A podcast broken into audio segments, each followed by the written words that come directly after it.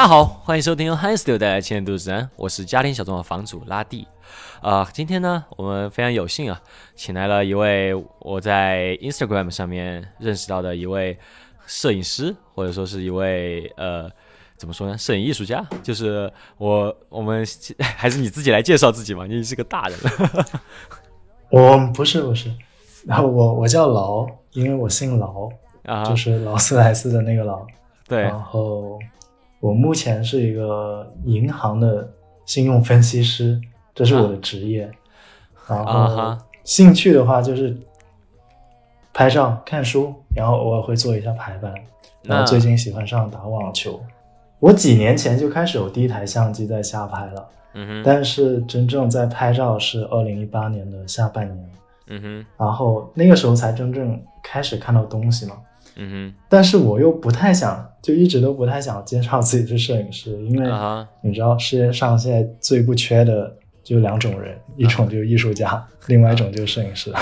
所以我一般都会，我我一般也这么说的，一般不知道叫什么的时候，就只能说自己是艺术家。对，就很懵。就我我出去玩，我也不太希望别人是以一个嗯就带着这个标签来来了解我。啊，对，对我懂，我懂，我懂。那如果我可以介绍你是一个摄影爱好者，这样这样说可以吗？呃，其实差不多了，没办法逃过这个东西。对，因为今天我们的节目确实是会聊聊更多的是关于你的摄影作品，然后呃，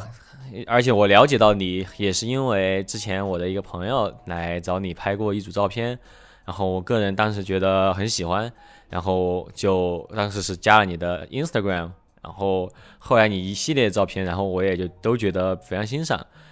但其实为什么我这期节目会就很想让你来聊聊摄影这方面呢？是因为，呃，其实我也就不知道该如何说吧，但我就不避讳的说了，就是，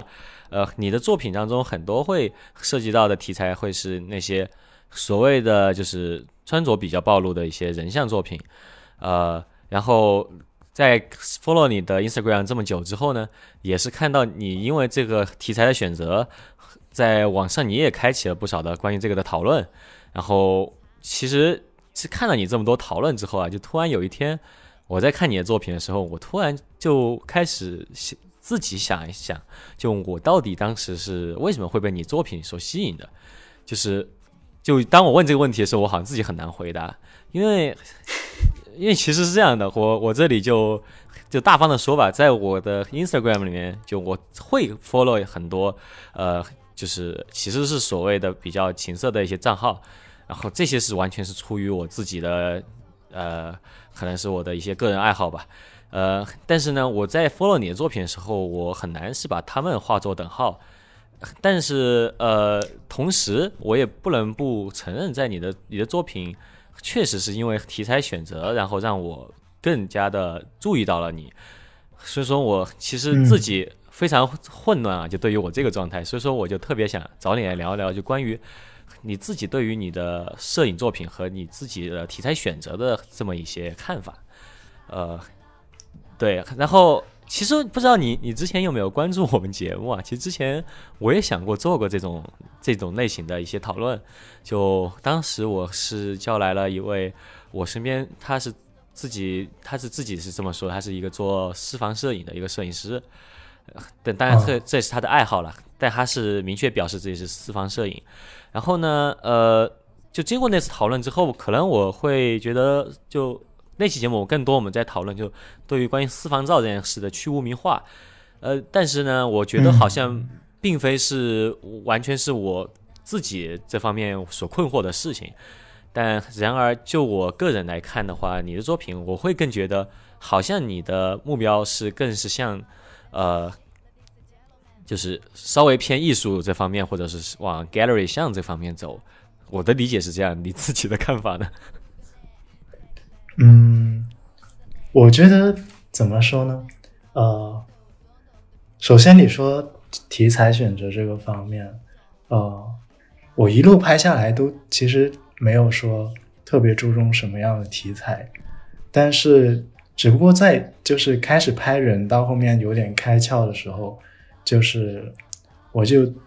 嗯就不知不觉就开始就拍起了这个东西，可能拍的一开始也怎么说也不算很差，所以就继续会有人来吧，我我是这么想的。嗯，然后就会继续拍下去。特别是当我看到，就是像日本，就是早些年代的那些写真集，他们那个时候已经很大胆了，就有很多就女性的这种就很裸露的那种写真集啊，那种东西。那这时候看回去呢，会觉得哇，特别美好，就那些身体特别美好。嗯然后有一个很特别的点，就是说，我看到那个时候的那个女星，其实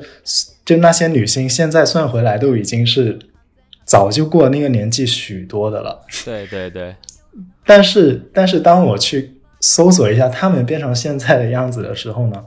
我也没办法再觉得她们是同一个人。所以我这时候就感受到这种写真的魅力，就在于说，就是我就已经认定了这个人呢，他是在这，就是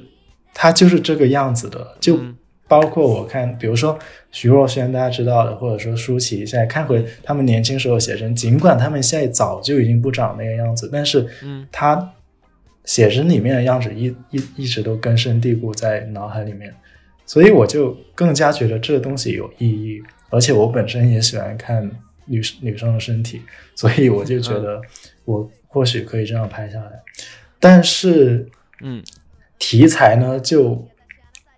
就不是我刻意去选，其实我什么都有拍的，嗯，但只不过我我摆出来的这些东西是是有人的比较多，我没有人的东西也拍很多的，但是那些、嗯。那些事物我就拍完我就放在那了，因为因为就懒得去弄，他们也不会催我的片，啊，所以所以就好像说就是我只是拍人那样，但尽管是拍人，也有很多人是很正常的，所谓穿的好好的，但是 somehow 大家就看到最终只记得的都是那些比较大尺度的，嗯，所以但我觉得这也是人之常情吧，对。没有办法。这这也没有什么好避讳的。我那那我可以理解为，就是其实你个人是因为呃自己其实对于这样的题材也是有一定的热情，然后你才会去选选择更多的去把这样题材去或者调色调出来，或者说是放出来给大家看，对吧？嗯，对我当然是有兴趣才会去做啊，对吧？就对对对，没兴趣的东西我做不起来。就至于你说，就是是不是艺术照，或者说艺术不艺术这个问题，就我我总觉得我跟外界是有距离的。就是就我其实不太知道什么是艺术，嗯，就就有两句话我一直觉得都是真知灼见的，就是一句就是嗯艺术就是商品，嗯哼。然后另外一句就是没有艺术，只有艺术家。就我一直觉得所谓的艺术就，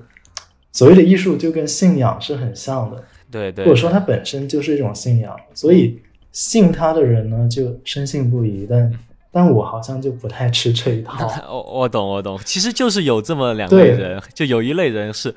很很怵自己会被归为艺术家，然后会不断思考这到底是什么，然后也有一类人就会非常大胆的说啊，我就是艺术家。对我我没搞，从来都没有搞懂过艺术到底是什么东西。怎么说呢？如果就拍照而言，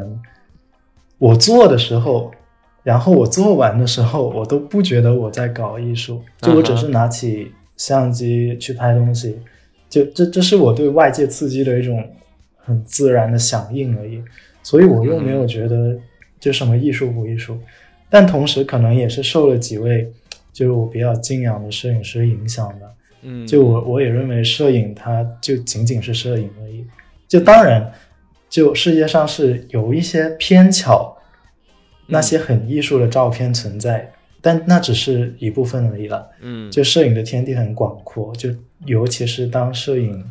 它不用再尾随艺术，就不用再背负艺术这个包袱的时候，嗯就摄影其实是可以很广阔的。嗯但是像你说的，就如果大众非要界定什么东西是艺术，那大概什么就是艺术吧。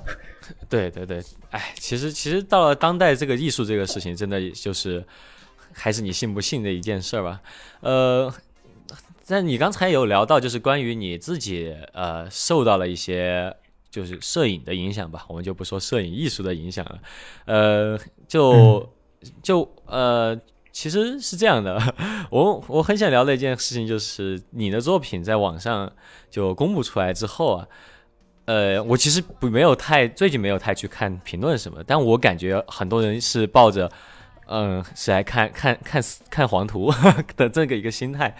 来来关注你的账号，呃，但当然我自己到现在也没有看清我到底是怎么想的，呃，然后对我我很难说看清的，然后我我这就。想聊到的就是你之前说到你受到很多日本那边的一些摄影师的影响，呃，这有个趣事我特别想跟听众反映啊，就是我当时前彩劳的时候呢，我就说到，哎，那你又怎么看荒木经惟呢？然后当然我们是通过文字对话的，但我可以非常确切的感受到劳他已经被问到这个问题很多次了。那么 其实，我们先暂时不谈荒木经惟。那其实对于你来说，你自己受到更多影响的一些摄影师是哪些人啊？嗯，就其实对我有很大影响的摄影师有好一些的。嗯哼，就比如说日本战后出头的那一批摄影师占了大多数。嗯就比如说有西江英公，有东松照明、中平卓马、深山大道。神奈昌久等等，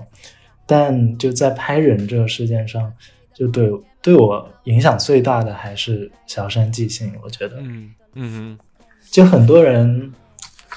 嗯，看的就是部分我拍那些，就比如说和服啊、捆绑啊、大尺度那些照片，都会提到荒木经惟。嗯，那我想，就他们这么说。或许是因为一方面，他们除了荒木经惟，他们也不太说得出还有谁。是。那另一方面，是因为他们不太了解荒木经惟。嗯，我觉得我是其中一员，我就是不太了解荒木经惟和 和我只知道荒木经惟。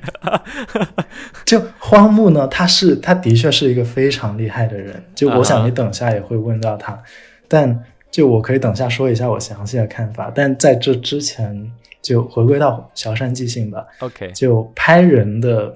这个理念，我有很大一部分都是从他那里继承的。就是你你聊到之后，我有去搜索了，我我其实是可以看得出来你在调色和你在就反正你其实主要还是你的色彩运用上，好像是对它的借鉴会比较多一点，对吧？色彩其实。没有，我没办法做到他他 的色彩。对，OK，可能因为就我我我的确很向往它的色彩，但是我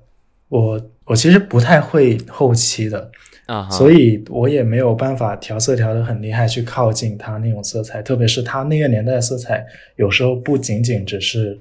不仅仅只是照片的色彩，还有他们印成写真写真集之后，嗯，印刷厂叫的颜色，所以。就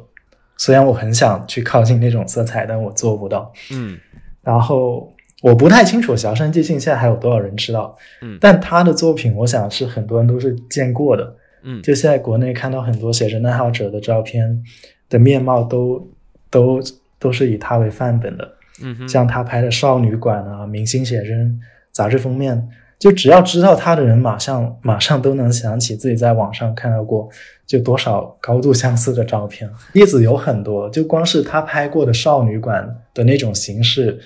就你在微博上一搜，就有无数的同款。我不知道你熟不熟知，但我还是蛮熟知。这首先那个时代的女星，她有很多都是拍过的。嗯，但是我我说说我最喜欢的那几个吧。嗯嗯，就她她拍过的好多人，就是嗯，就我。其中我印象很深很深的有立三千明、永井牛奈和保生武这些，就是她拍的这些人的照片是，完全经得起时间考验，就值得流传后世了。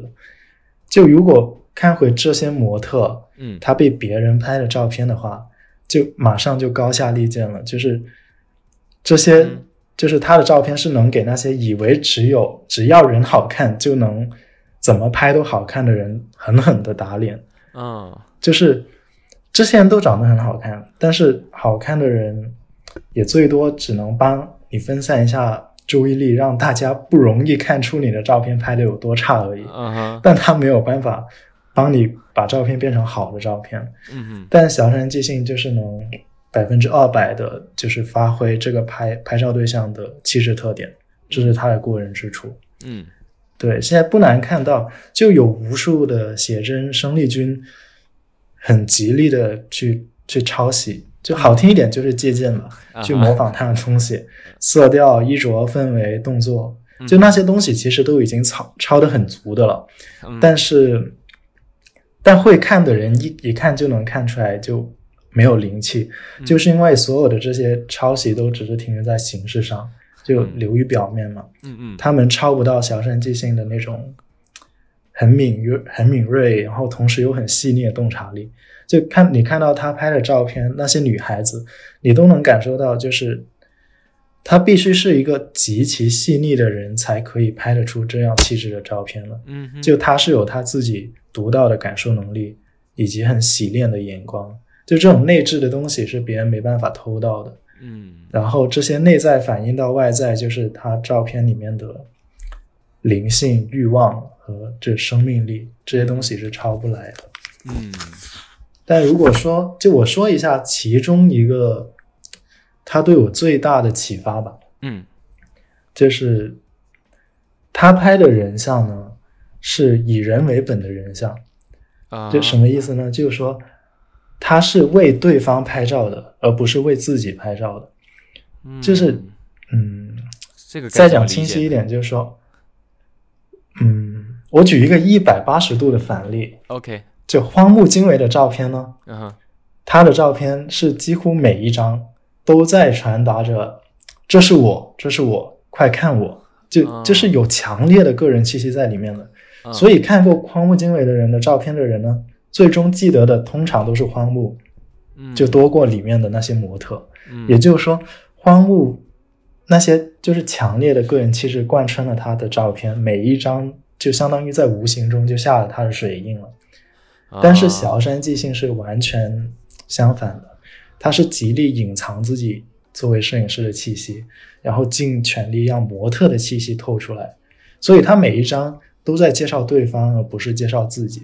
就刚刚说到的，就如果荒木的照片是不断的在说“这是我，这是我，快看我”，就这样的话呢，那小山即兴就他的照片就相当于在说“这是他，这是他，快看他”。啊你，明白我意思吗？所以他们是完全截截然不同的路子。那这样的话会导致他的照片每张都会很不一样吗？很不一样。就是我甚至觉得，嗯，怎么说呢？这是他的照片耐看的一个很大的一个秘密。嗯，就他的照片真的摆多久都很耐看，而且总感觉已经刚刚好的了。嗯，怎么说呢？嗯哼，就也是因为这样的原因吧，我觉得，所以比起荒木，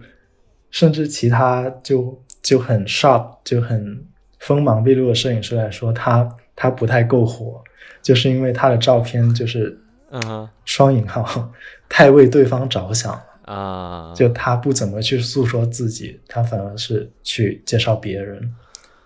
但我觉得，但我一直都觉得这是拍摄人像最正确的指导思想，就是从对方去出发，因人而异的这样去拍照。这是我在小山即兴那里就学到的最重要的东西之一了。嗯，所以其实这更多是他的一些对于人像摄影的这种态度，呃，来影响到你，呃，而就是更少的是关于他他的那些所谓的那些视觉风格。当然，他视觉风格据你所描述也是挺不一样的，因为他嗯根据他拍摄人不太一样，会一直在变。对，环境和语境都不太一样嘛。就比如说他接触的大部分都是明星，然后嗯就明星本身自身就带着一种力量，但是嗯我可能更多的就接触的是素人。嗯哼，但是他还有别的东西，就我都能学到很多。就比如说，他更喜欢因地制宜，就随机应变。我觉得这也是非常好的一个态度。就作为一个范本来说，同时他也是一个很好的能够平衡到自己喜欢的作品、商业作品和这整个市场，它都找到一个很好的平衡点嘛。所以在最开始我拍照，甚至想用这个作为兼职的时候，嗯哼，就我觉得萧山即兴是一个非常好的榜样。嗯嗯，对，我觉得这个倒是确实是，如果是作为约拍，或者说是作为呃，就是和素人合作的话，这这个其实是蛮蛮重要的一点了，就是大家就因为因为你刚才有聊到你你是特别想保持大家在这一刻的这一个状态嘛，那大家肯定也是希望能保存的是这一刻自的自己，而可能会更少了想知。保存是这一刻的你，对吧？虽然这么说很怪。对啊，就特别是当如果一个甲方他付我钱去拍照，对，然后我就是那我当然是以他为本，对吧？当然，如果我已经我已经厉害的像荒木经惟一样，就我有自己的东西可以可以就已经就是有自己的锋芒的话，那我的确也可以去带出我的东西。但我觉得，就这个阶段的话，就是为对方着想，其实也蛮锻炼自己的。嗯，不过我倒是觉得你的作品，当然我只是作为一个旁观者了。我会更，我觉得在你去顾及别人的同时，在你就是，其实我今天是第一次跟老聊天啊，我之前对他也是毫无了解。其实我没有想到你是就这么的一个随和的人，我之前会觉得你是一个比较有锋芒的人。因因为你你是吗？是的，是的，因为你的作品会给我一种，呃，你你很知道自己要干什么，然后你会就是跟这个你的拍摄对象磨合的时候，会有很强的东西带进去，呃，然后这，然后我是，然后我其实没有想到你居然是的一个整个拍摄这个理念是这样的，就是我觉得可能也是因为你的随和，可可以让大家更大方的去。展现我们平时可能不太了解的自己吧。嗯，可能是吧。我我也不太清楚。就我经常也会听到很多，就终于约出来见面拍照的人说，说原来真人是比 想象中的要要好相处一些。然后我就不断在检讨，到底我在就是 我在上面到底做了些什么，就比较不讨喜。但是，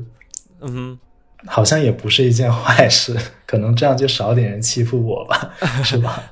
但我倒不觉得是，倒不觉得这是一个什么让人不讨喜的事情呢。我只是觉得，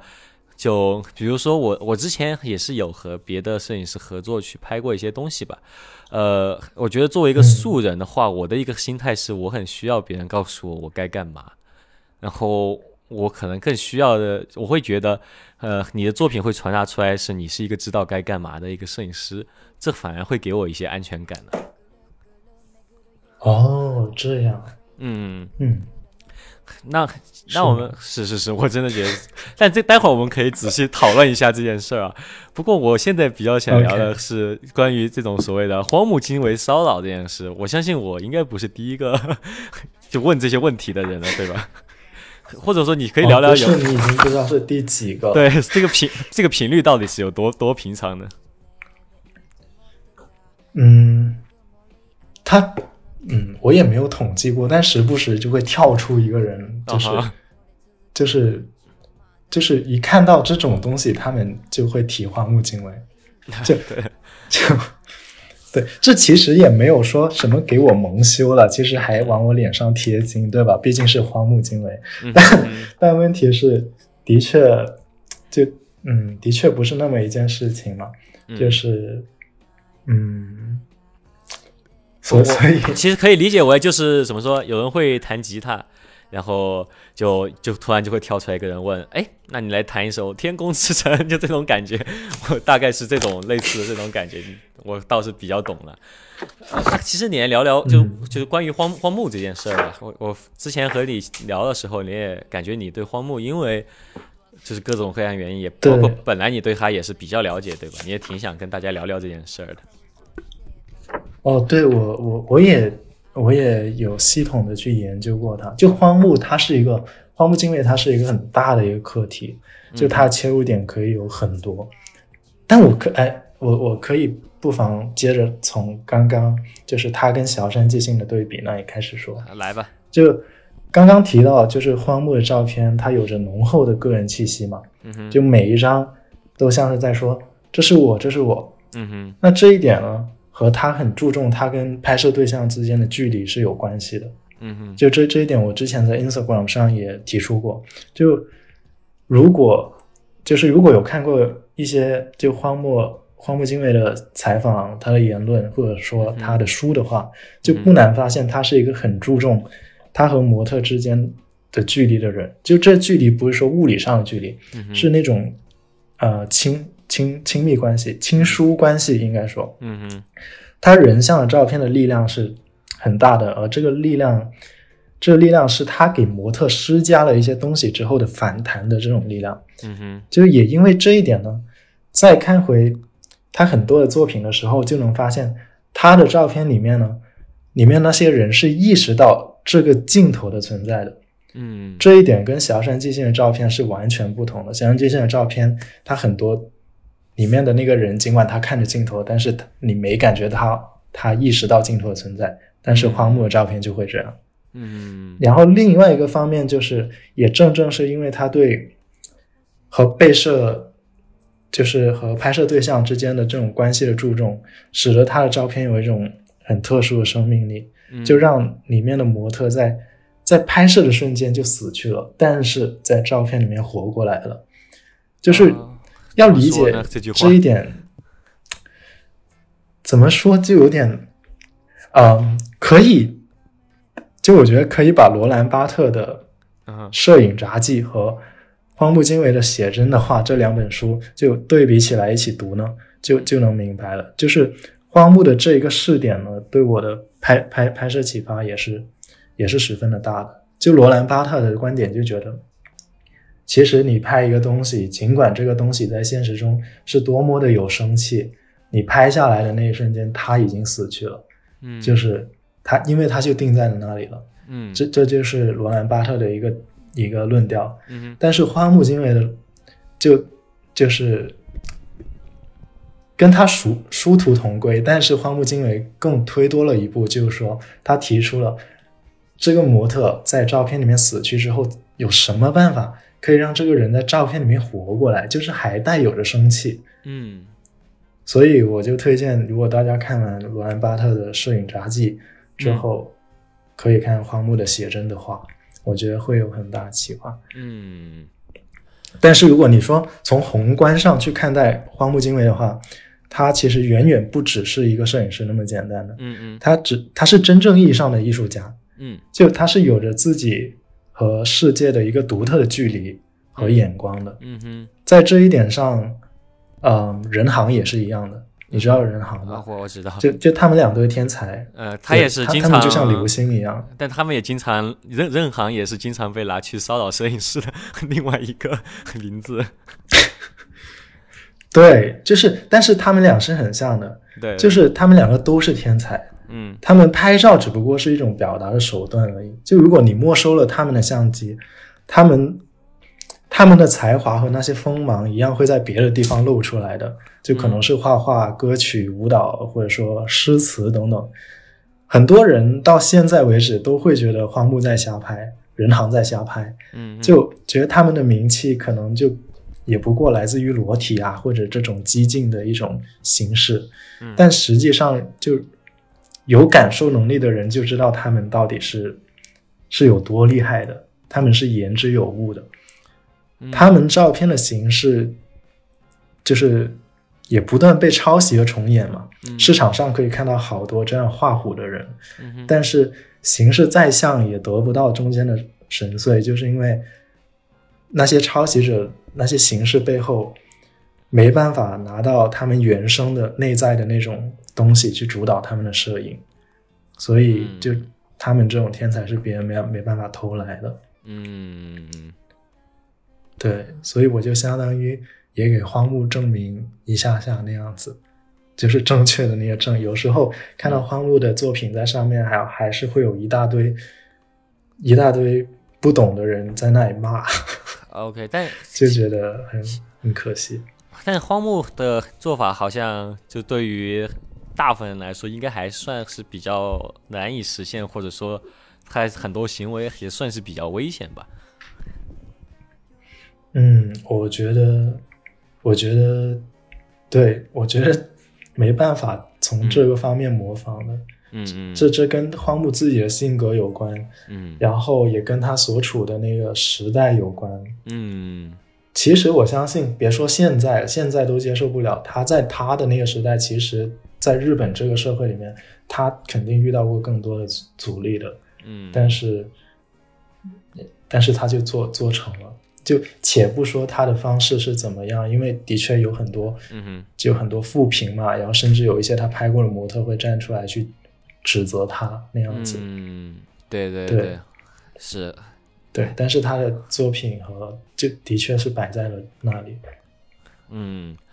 那其实但知道了你的更喜欢的那种，就是就你的创作来灵感更多来源于那个小山即即兴之后，我会觉得荒木确实是离你走的方向会更加的远一点。我觉得和你的整个为人来说的话，也是比较遥远的一个 这种一种感觉。对，但但但是我又要我必须重申一下，我不是说我不是说荒木的这种就是就是在告诉大众这是我这是我的这种拍照方式不行，嗯哼，就是不是你？怎么说呢？不是，就是现在有无数拍照的人啊，嗯哼嗯哼，就就算是那些刚刚上头，或者说刚刚刚开始拍照还在自嗨那个阶段，那些人就他们会急着从人群中就露出头嘛，为了让别人看到，就只注重一些表面的就故弄玄虚的东西，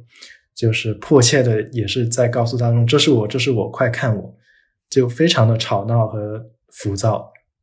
我觉得这样不好，但是他们就是没法跟荒木和人行这些天才比，因为因为他们当然是可以啊，而且值得这样被注意，因为他们输出的东西是有内核嘛，像我之前说的，是有实实在在的，就来自天才的锋芒的，所以他们可以做到这样，但是但是。我觉得普通人的话还是踏实一点拍照，然后 慢慢积累会比较好。是是是，这个这确实是比较对，所以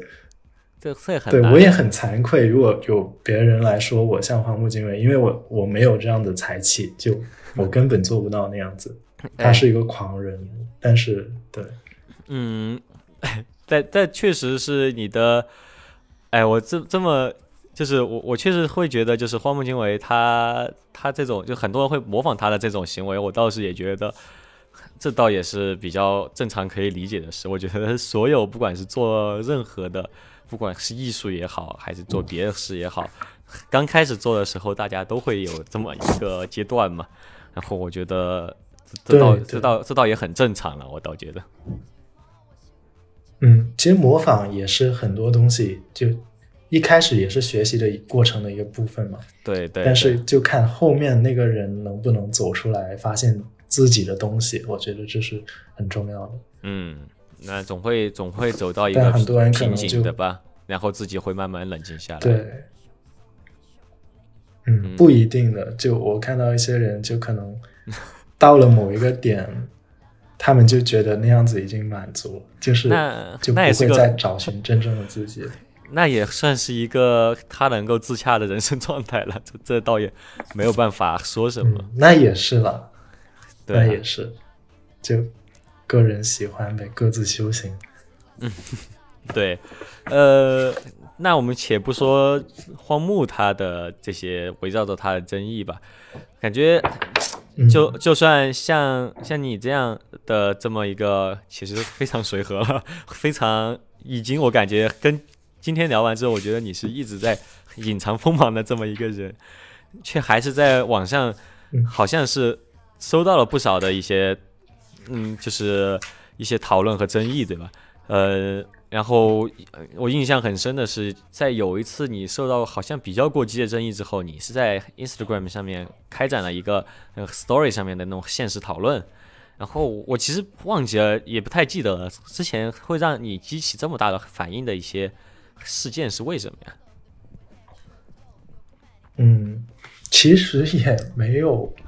没有为什么啊，其实我不止发起过一次，就我、嗯嗯我我发起过几次，就一方面就有些时候我定定出一个就比较有争议的课题，我就想把这东西摆到桌面上，嗯哼那这时候呢，就会至少有两两方的东两方的看法的人会跑出来，他们会把自己的看法摆在上面。嗯那我作为一个第三方的话，我觉得这事情是很有益处的，就是可以让大家就更加理性的去看待，哎，原来对面有有人是这么想的。嗯，就如果只有他们两个呢，他们可能会吵架，但如果是我摆出来，那可能大家会有更多的思考的机会。嗯所以，就争议性这个东西呢，我是一直都很喜欢，而且我觉得可以，就是是有一种抛砖引玉的这么的一种一种力量在里面的。嗯包括我拍的照片也是这样，就我总是希望能够提出一些东西，能够嗯动摇一些人的固有的成见，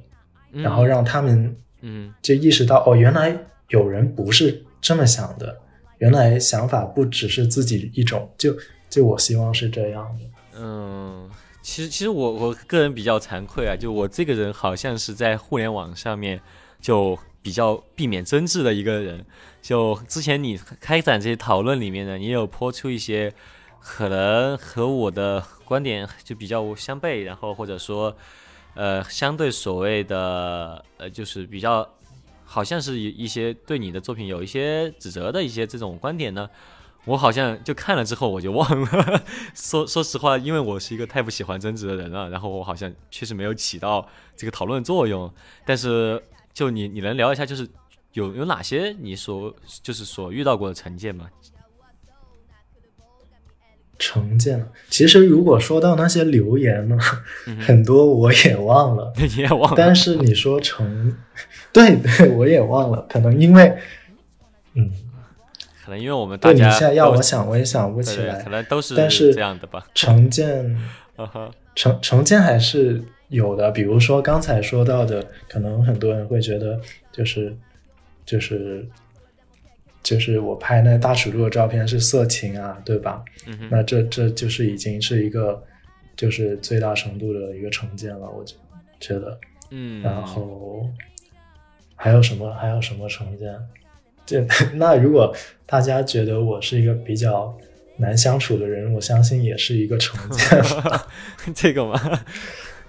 呃，这个看看情情况了。就如果是认真去讨论一些东西的话，我觉得我的态度是对事不对人的，所以嗯所以我会显得比较的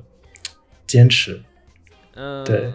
其实你你其实很很大一部分原因会让人，如果你要说到对于你很难相处这个看法的话，会更我觉得更大一部分是因为你在你的作品里面确实是很极力的去隐藏了自己，然后反而这个在大尺度的这么一个题材的这种对比下，好像给了更多人想象空间，会让让人把你想象成一个好像是非常不知道是什么样，然后一个很很神秘的一个存在吧。我觉得可能是这一点会让你更有有那种所谓的不好相处的感觉。嗯，可能是吧。就还有其他很奇怪的，比如说有些人是关注了很久都不知道我是男的啊，就就是都嗯，但是都是些挺有趣的一些反馈吧。如果我现在看回去的话，嗯嗯嗯，那就有这么多讨论之后，你觉得，而且你做这个事情也是蛮久了嘛？你对于你自己这种摄影的这种，对于摄影这个行为的认知，你有什么改变吗？嗯，一直都有改变的，就是整个整个进步的过程，这都是螺旋式上升的嘛。嗯哼，嗯，就我对各方面的一些想法，都会随着就我不断摄入新的一些营养，就看了一些新的讨论的书，或者说，嗯，就不仅仅是摄影，就看到别的一些言论，嗯，这其他领域的，也会对我很有很有帮助。嗯，所以，所以，嗯，它没有什么里程碑式的啊的改变，我可以说出来，但是它是一个，它是一个渐变的一个过程。嗯哼嗯哼，对，就就算我现在看回去我一八年拍的，然后看回去我一九年拍的，那，那些照片的确很难再拍出来了。但是，但是比起那个时候的摄影理念，我今年拍的已经很不一样，就是嗯就就就是会这样。嗯，就虽然说这么多年你一直都内心有一直螺旋性的这种进步嘛，但是呃，就有在每当你描述你的作品，或者说你描述一次你觉得很愉快的一些拍摄经历的时候，嗯、不不管几年前还是最近和你聊，你都会使用到大方的姿态这种说法。就其实我也在做、哦对做这期节目的时候，我也很很混乱啊，就是到底如何去说你的这些题材和你想喜欢拍的东西。那我觉得可能你用到最多的词嗯就是大方的姿态，但是我还是很难去理解这个这这个这个说法的话，其实是怎么去理解的呢？嗯，是这样。就其实嗯很多时候我也会遇到这种东西，就我发发一张大尺度的照片，有有人会来留言，哎，什么性暗示，或者说或者说呃色情，就什么之类。嗯就我觉得我要谈我所说的大方的姿态之前，我可能先要说一下我对就我对情色的看法，嗯哼嗯哼就可能这样会更加的好理解。嗯哼那嗯，首先暴露等于色情，就这么的一个 statement 呢，就这种论调，其实在今时今日已经是不攻自破的了。就稍微有点有点学识的人都都觉得这是错误的，嗯哼对吧？但是无可否认的是，有很大的一部分人，一部分人仍然是留有这样的成见的。嗯，就是这种裸露、色情、淫秽、低俗这些东西，一直都是被不分青红皂白的混为一谈。对对，就就这的确依然还是现状，就是在在今天。那那如果把这联系到摄影，嗯哼谈到色情，嗯，我想总少不免也谈到情色吧，对吧？这都是老生常谈的话题了。就我时不时都会遇到有人问，就是就是就是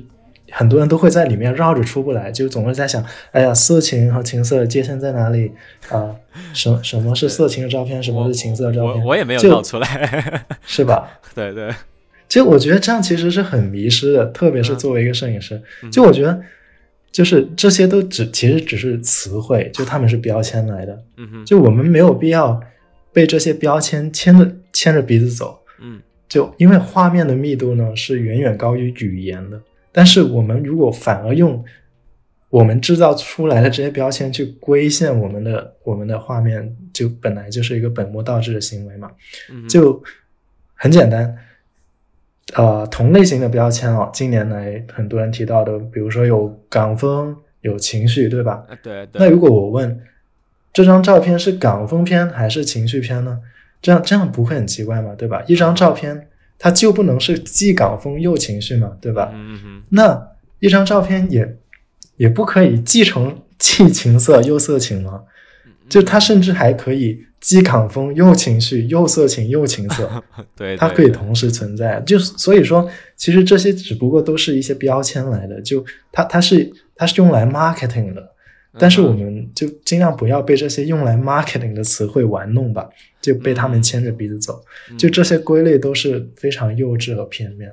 嗯但是，就话说回来，我觉得如果非得要为色情和情色的摄影做区分呢，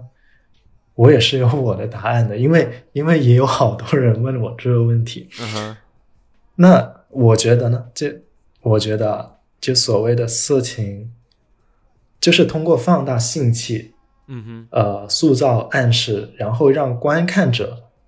自行产生欲望的照片，嗯哼，就是色情的照片。嗯而情色的照片就是有一份欲望是已经摆好在照片里了，然后让你去直接接受就可以了的照片。哦，就我是这么去区分的。我还挺喜欢你这个说法的吧？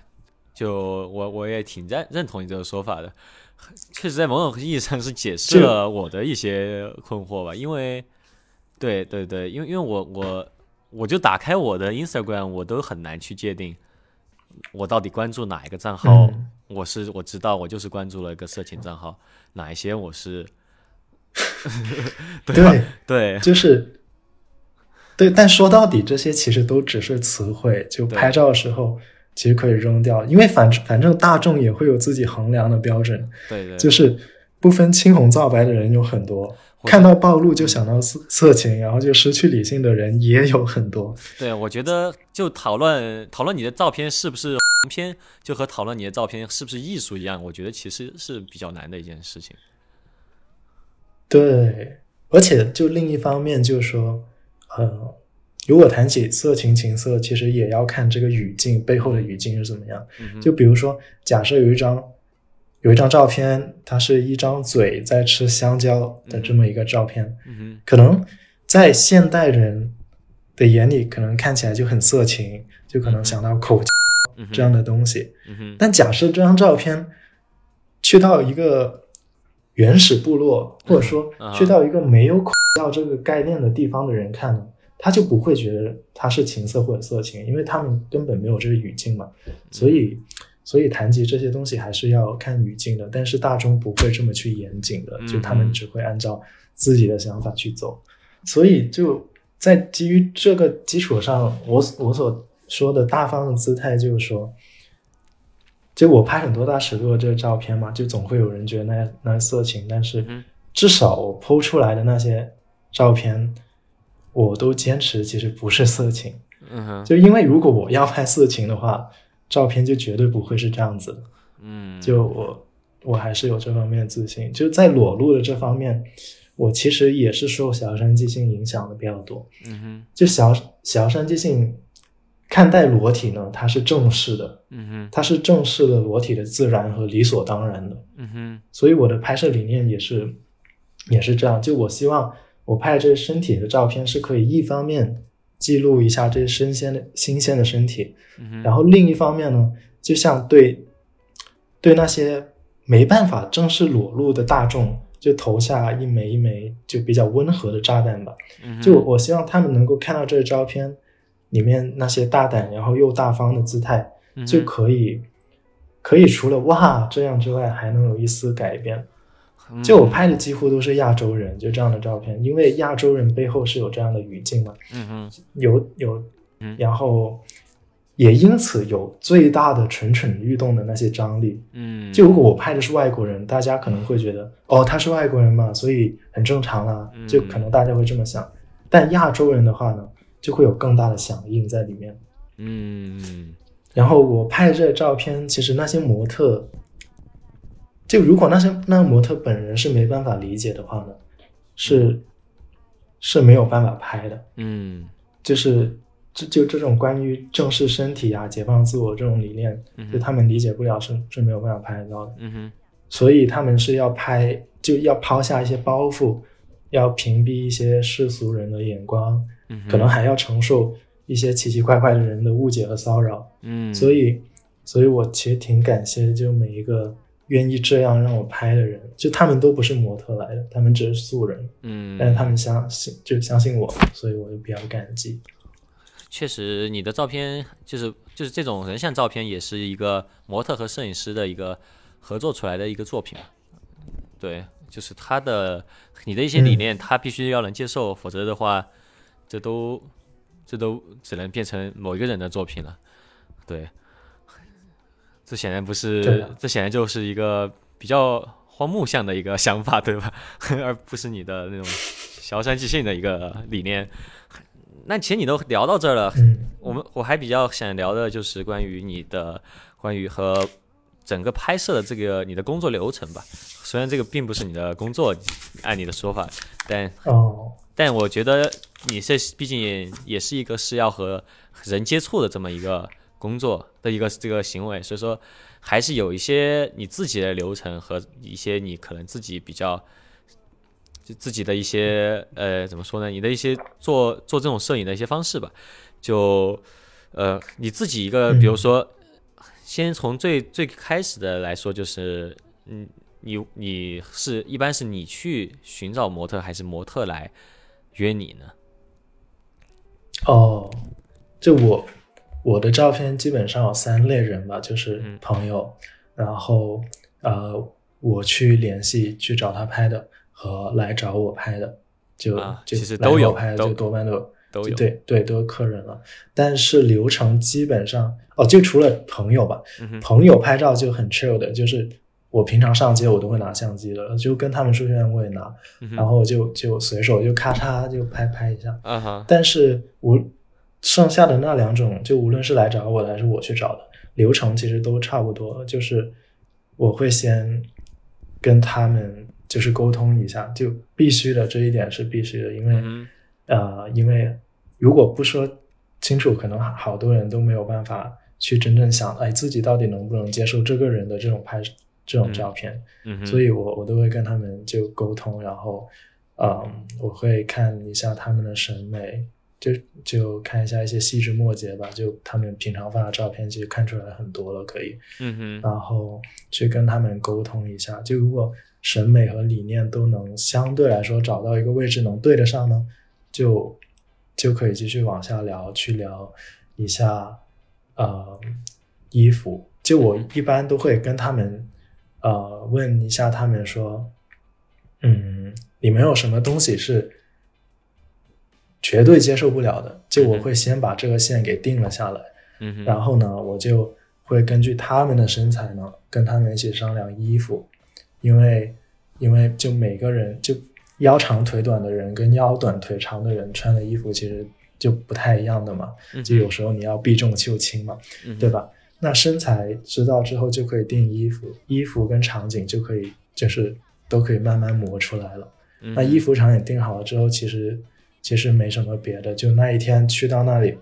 然后看到有什么样的东西可以用来拍照，或者说哪里觉得不错的就去拍一下。然后你们场景的话是是都是选择的是，一般是你去对方家里，或者说是你们去现商量的一个新的地方，对吧？嗯，其实不是，就嗯，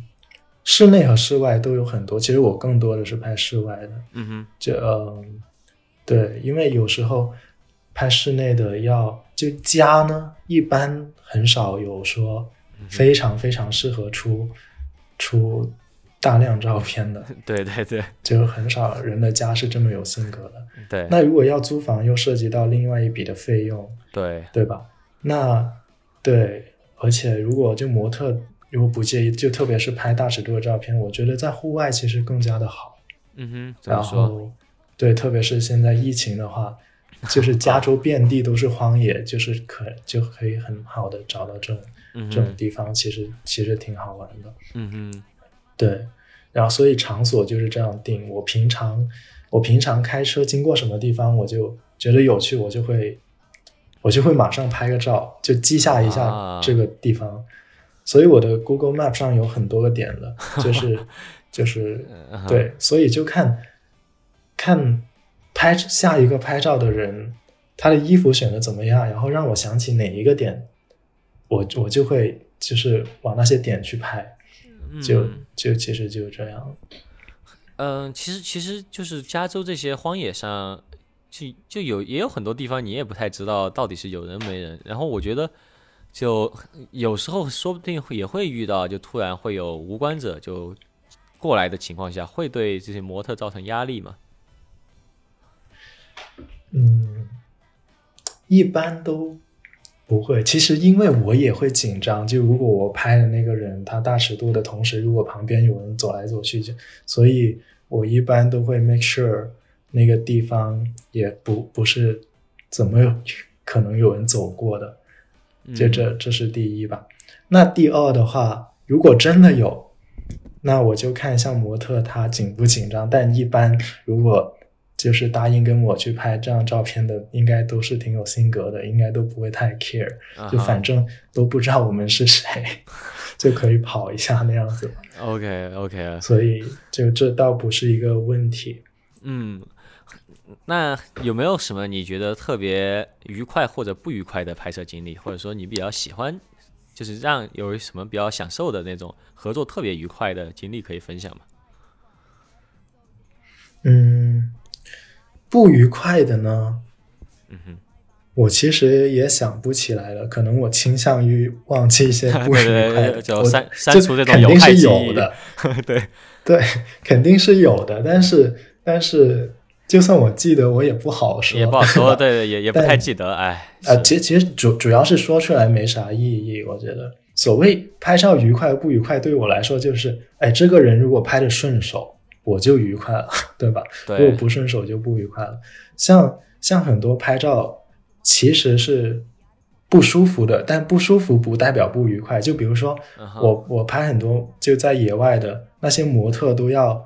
上山下海，嗯，然后就是就是又冷，要不就要巨热，就太阳底下晒，就这些全都不舒服的。嗯哼，但但如果拍的顺手，其实我是很愉快的。嗯哼，就是以前我遇到一个模特，他就说，如果如果拍照太舒服呢，就一般出不了好照片。我觉得还是有一定道理的。啊，那那其实所谓的顺手，其实更想知道是你怎样的一个经历会让你觉得特别顺手，就是怎样的一个和模特的磨合吧，更多的就是，就因为你会遇到各种各样的模特嘛，就有没有那种就特别顺手？对，是的，对，嗯，顺手就是说，一方面就聊得来，然后嗯，他他也他也配合，他也就是他也尊重你的你的劳动，就是就是他知道，就是他在付出的同时，我也在付出，嗯就是大家都是共同想想把这件事情做好的，嗯哼，就是就是很有诚意的，嗯。这样一般都会很顺手的，就他们会很积极去跟你聊衣服，跟你聊什么，然后呃，可能有一些地方要坐在地上，然后或者说挨到哪就靠到哪里，他会把它弄脏，他们也不太介意，就这种就变得就很有趣，就化学作用也会有很多出来，嗯，就这种就会拍的比较顺手，然后比较不顺手的可能就是就是这些位置磨合的不太好。嗯所以这就让我更加的在后面遇到的每一个人，我都会先跟他们非常仔细的聊了，啊然后确保我跟他是一定程度上聊得来的，嗯然后我才会决定去拍。是是是，懂了懂了。那还有一点啊，就是到现在为止，你还是坚持的是胶卷拍摄，对吧？对，是的，那那就就我所知的话，在美国，你你并不是每个地方都有可以洗胶卷的地方，以及每个地方洗出来效果应该也不一样。然后你是有自己的一个工作室吗？我没有自己的工作室，我的胶卷基本上都是拿出去外面洗的，那如果在你旅、嗯旅行的时候怎么办呢那就存下来？OK OK 就 OK，就我我我出照片出的慢呢，我相信是 很多人都知道所以他们如果找我拍照，我想他们也不会期待我出的很快，啊哈，所以，对，所以这倒不是一个问题。美国它它洗胶片特别的贵，嗯，然后比起国内地方其实也不算多，嗯然后但是我就拍了一段时间，我就慢慢有一些就知道一些偏好，就我现在心目中是有很清晰的，就是说我拍了什么样的卷，嗯哼，我拿到哪家店去洗，会是会是有我想要的效果，就我已经心中有数。那有一些卷呢，我拍下来我会寄回国洗，啊也是寄回，国洗一方面因为便宜，嗯哼，然后另一方面就是就是我知道一些就一两家店它其实也是做的比较好，但有一些卷呢，我也会坚持在这边的某家店洗，所以都会、都会分散几个地方那样子。嗯，其其实洗胶卷的过程就相当于是在给你的片子调色，对吧？然后其实某家店就是某家风格，这还蛮确定的。嗯，就呃，对这一点，特别是国内，特国内的不同的店，就他们他们之间有各自的一些就是偏好在上面。嗯哼，就美国这边可能还没那么严重，但国内就会就会有很明显的市场倾向，就会都有都有他们的色配在那里。但是胶卷本身其实就是已经带有着一种，就相当于它有它自己的颜色的这么的一种滤镜了。其实，嗯嗯就我一直都坚持拍胶片，其中一个原因就是以胶卷的这个媒介来说，我是很喜欢胶卷这个颜色的。就相比之下，数码数码的颜色总总是给我一种很塑料，就镀了一层油油的膜的这种感觉。嗯所以，对，但是但是我一直都执着拍胶卷的原因，就是最最大的原因不是在于胶卷的这个媒介了，而是在于胶片机这种机械里面。啊，你更喜欢那种机械感的这种操作的感觉。对，就不是，就更大的原因是这个机械它对使用者是有是有强大的塑造功能的，嗯哼就是不同的机械使用下来会对使用者本身是有影响的。就像一个从小就只用原始胶片机拍照的人，和一个从小就用只是用数码的人呢，他们对摄影的理解是会完全不一样的。嗯，就以至于他们作品的精神面貌，嗯，都会很不一样。嗯就胶片机呢，它不能马上看到成片嘛，对吧？嗯哼那每一次的曝光和快门都相对的不廉价，所以就是，然后以及到了从洗，然后到看到照片之后产生的这个反思过程，就种种种种呢，都很锻炼一个人的眼光，以及对就是他对世界的这个敏锐程度。嗯哼，所以就是就摄影嘛，我觉得摄影说到底就是对眼光的锤炼嘛。嗯呃，胶片机就是很能锻炼人的这一点，嗯嗯但是但数码的话就很不一样，就它对使用使使用者的这种塑造就很弱，因为它太方便了，马上就能看到，马上就能调整，因此因此就是人的惰性都会被勾出来。就事实上，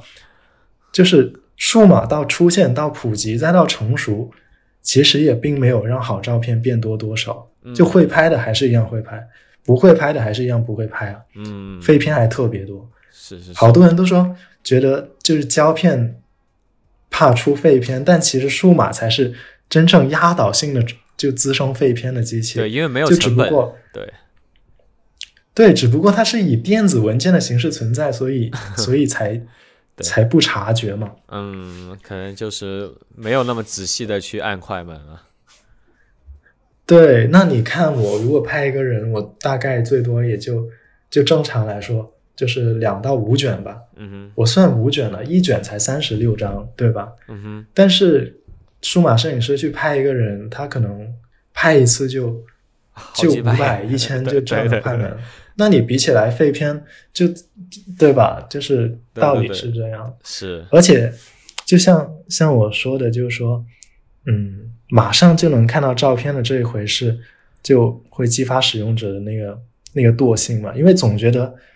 总觉得快门太廉价了。嗯总觉得是可以重新来过，可以重新来过。这嗯这一张不行，我就再按一下，呃，再按一下，就是这样很不洒脱，嗯，而且会养成依赖屏幕这种习惯，但是又养不成敏锐的眼光，对，而且每而且到时候选片也只是看缩略图，也不会好好看每一个片子了。嗯，可能是吧。嗯，而且就是就一味的用机关枪连拍的那种方式，就是很很多人都会有这样的，都会被塑造出这样的一个理念了，就是嗯。他们会觉得照片其实就是连续动作的一个定格，所以呢，啊。只要这样狂刷狂刷，啪啪啪这样拍过去呢，就最后一定能挑出好的照片的。就嗯有些人是会这么想的，对对，对。但是好的照片不是靠蒙出来的，所以所以这这也不是王道。嗯哼，而且，嗯，还有一点就是马上看到照片的这件事情，虽然说它是很便利，也很符合这个商业需求，但但是就总不见得是好的。嗯呃，我拍照的时候，嗯，可能我不知道别人啊，就我自己其实是很注重拍拍摄过程这个节奏的。嗯如果我拿的是数码相机，那总会遇到一些人呢，就拍完这张就说：“哎，我来看看。”啊哈，就是就是我的节奏就很容易会被打乱，嗯节奏带不起来呢，我我觉得我就发挥的不好。嗯，那胶片机给我的一个很好的就是它有一个借口，不让这个 这个节奏被打乱。对对对，对，对你只能相信我，就是这样。就就我觉得这一点是蛮好的，所以我就一直都还是在拍胶卷。嗯，但但说是这么说，最近有人送了送我一台台数码的 GR，啊就我用起来的确是很方便的，但就必须必须经常提醒自己就，对，要提醒自己跟那个惰性去去抗争，啊哈，就是就不能觉得什么都可以重来。我觉得这对摄影师来说，可能甚至更大的来说，对于整个人生来说，这是一个很不好的想法。就嗯其实没什么东西可以重来的。嗯，对，嗯，行，那我们在最后就聊一下，你现在是在加州的南加还是北加？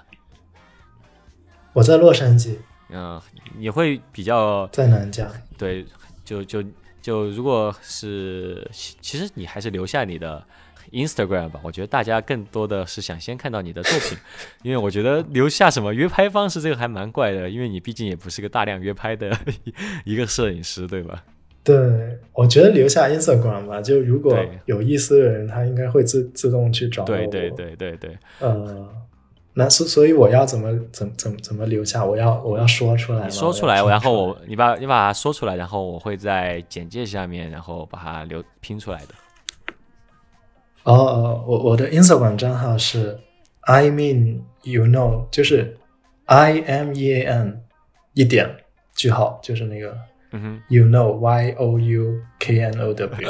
，OK，非常的负责了。对，但我觉得嗯对，但但这样会不会很复杂？我觉得你到时候看什么办法直接打出来可能我会，好一点。对，我会直接打出来的，对。然后就就如果听众朋友们听完这期节目，想了解一下，然后他的一些呃自己的作品，或者说去了解一下他的就一些摄影的想法，以及之后你也会在 Instagram 上面进行讨论嘛。如果想参与这类讨论的话，也可以去关注一下，然后他的这个 Instagram，然后也也希望这个这疫情期间，可能你这些这个这个拍摄也算是比较的难去实现，对吧？我感觉，嗯，少了很多人了在这里。对，我经常都想回国，因为国内市场好大，对对但没办法。没办法，但也希望这个事情赶紧过去之后，你也可以啊、就是能够接到更多的这些有趣的，一让你更享受的一些呃拍摄的这些合作伙合作机会吧。行，那、嗯，也希望你的节目越做越好，越多人知道吧。是是，就是我希望我的节目嗯不会，就是我希望这一期节目不会是你最少人 听的一期，因为东因为东西太太无聊了，就是长篇大论。没有没有没有，你你你其实可以更多有一点锋芒。我觉得你你今天聊的内容其实蛮多，也对我蛮有启发的。对，是吗？是的，是的。好的，那今天的节目就这样啊，观众朋友们，拜拜。感谢，